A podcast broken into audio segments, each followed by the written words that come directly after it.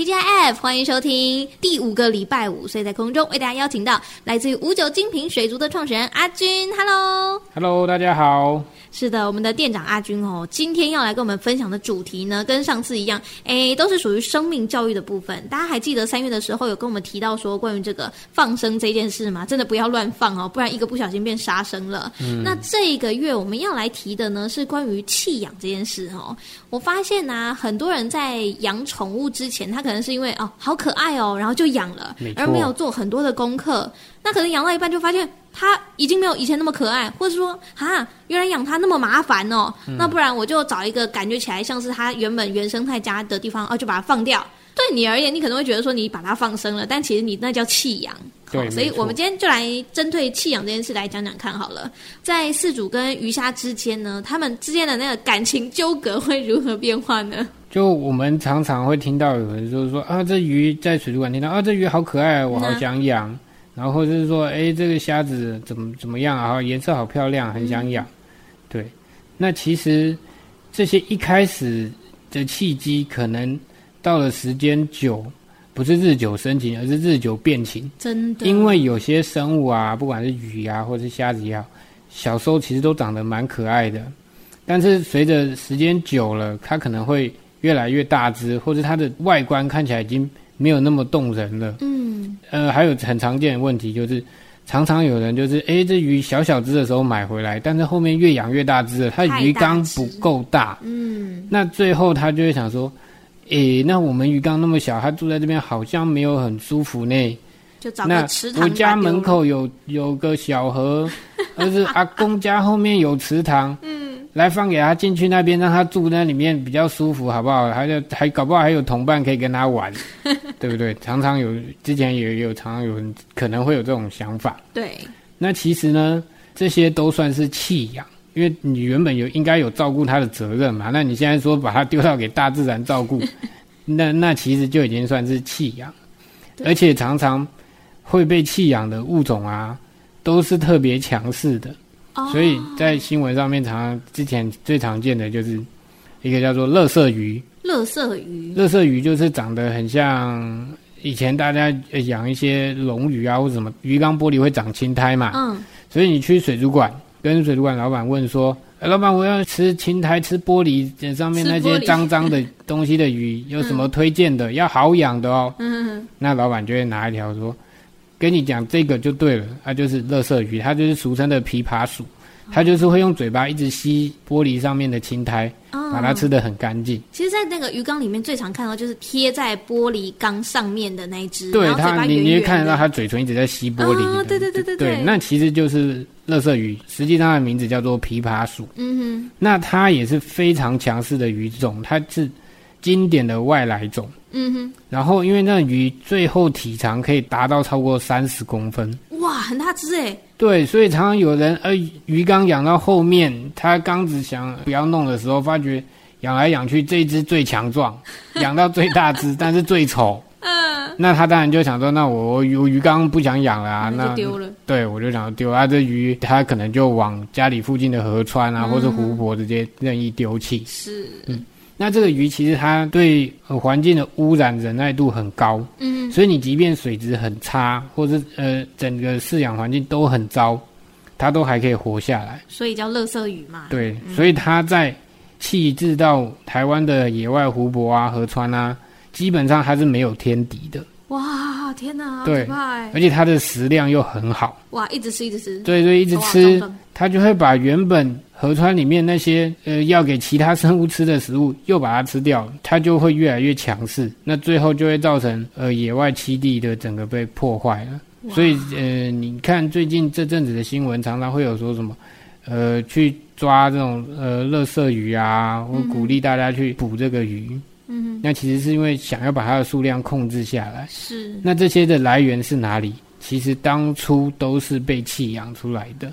因啊为因为他没有办法自己从那么远的国外越过海水游到台湾嘛，嘿，对，所以他当初一定是来源一定是来自于这些呃，不管是呃饲养者好，或是一可能是一些店家嗯哼，所弃养，所以才会造成他们有这样的物种出现在当初没有没有他们居住的地方。这就是弃养造成的一些危害哈。对，那其实这些危害，我相信大家在以前课本上应该都有看过，像是哎、我们以前有学过什么福寿螺啊，嗯哦，对对啊，不福寿螺就是一个超级经典的案例。哎，对，对，可能当初把它引进来的人只是想说，哎，这螺好哎也在大讲的，对，大的快，对不对？它生的蛋颜色又漂漂亮亮，看起来好像还蛮可口的。嗯对，对，那最后也是因为，哎，可能太拿难来吃，对， 一个是难吃，而而且是那东西长得也不是很讨喜，嗯，所以最后呢又弃养了。那螺类其实它有一个特征，其实它只要环境适应的话，它产卵的速度啊，或者生长的速度都是非常无敌快的。哇，这比其他的物种来说，对，然后福寿螺又特别强势。哦嗯哇，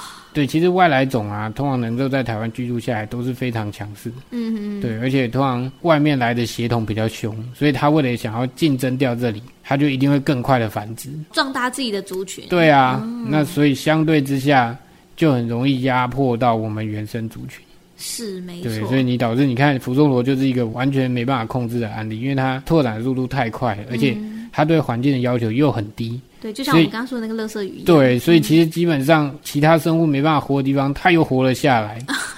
所以你你你既然现在变成你也没办法控制它了，嗯嗯嗯，对，基本上现在就变成它已经几乎已经占据了台湾，所以可以看看到的水田的部分哎，这都倒会是有这真东的西。，嗯真的就是连那种就是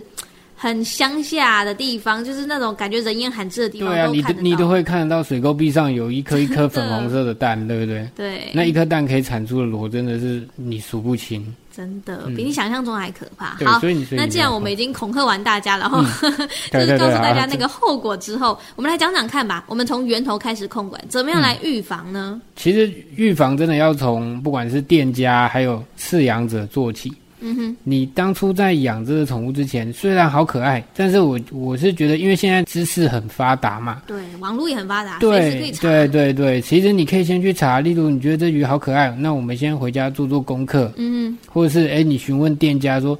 这鱼好不好养，那它最后的呃会不会跟其他鱼竞争？嗯，还有这鱼最后的成鱼会到多大？你不要，而这鱼四公分的时候买回来，但是其实是鱼宝宝，那鱼最后成鱼可以养到三十公分，你鱼缸只有二十公分，你最后一定是没办法住。对，那可能你又没有办法换更大一点的鱼缸，你最后可能就会走向弃养这一条路。是，所以在买之前，以饲主方面来讲呢，我们要做功课。对你要知道说，哎，这个生态、这个物种呢，到底它需要的是什么样的环境？对然后再来另外一个就是，很有可能会造成你弃养的原因，就是它的体型比你对想象中还大很多，你没有对办法 handle 了。对所以在养之前，你要先确认说它的这个成体是有多对，大只，就是成成鱼的体长，其实这嗯很重要。没错。那这个是四组层面嘛？我们来讲讲看，如果以贩售业者呢，其实贩售业者的话，我觉得也有必要去告诉事主，因为有的事主真的不会那么认真的去做这些功课，没错，有的是甚至对是因为我不知道，所以我不会问。对，因为他根本不知道这件事情。那有的时候像我们就会问说，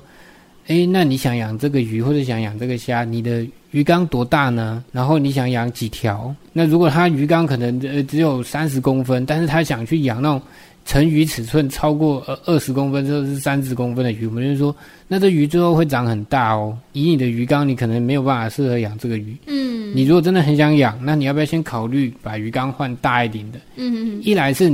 你这样才有办法养这个鱼，二来是这样子也比较适合那个鱼生活的环境，嗯，而且三来是因为你这样子可以比较可以长期养，就不会再发生弃养这种事情。是，嗯所以以业者来讲，其实大部分都是以良心为出发点嘛，哈。你要对，因为我们说真的，客户弃养，我们也没有办法知道这件事。我不可能每天对打电话说：“哎，你鱼还在不在？你有没有把它 丢掉？”对，嗯、不见得是死掉还是丢掉。对啊，我们不可不能，因可为能追对，踪啊，那这时候其实我们只能先告诉客人，那客人把这件事情做好，我们再把这些鱼或者虾子卖给他，这样子等于我们可以稍微先把关一点啊，对降低弃养这件事情的发生。没错。那实际上要完全杜绝弃养，我觉得是要，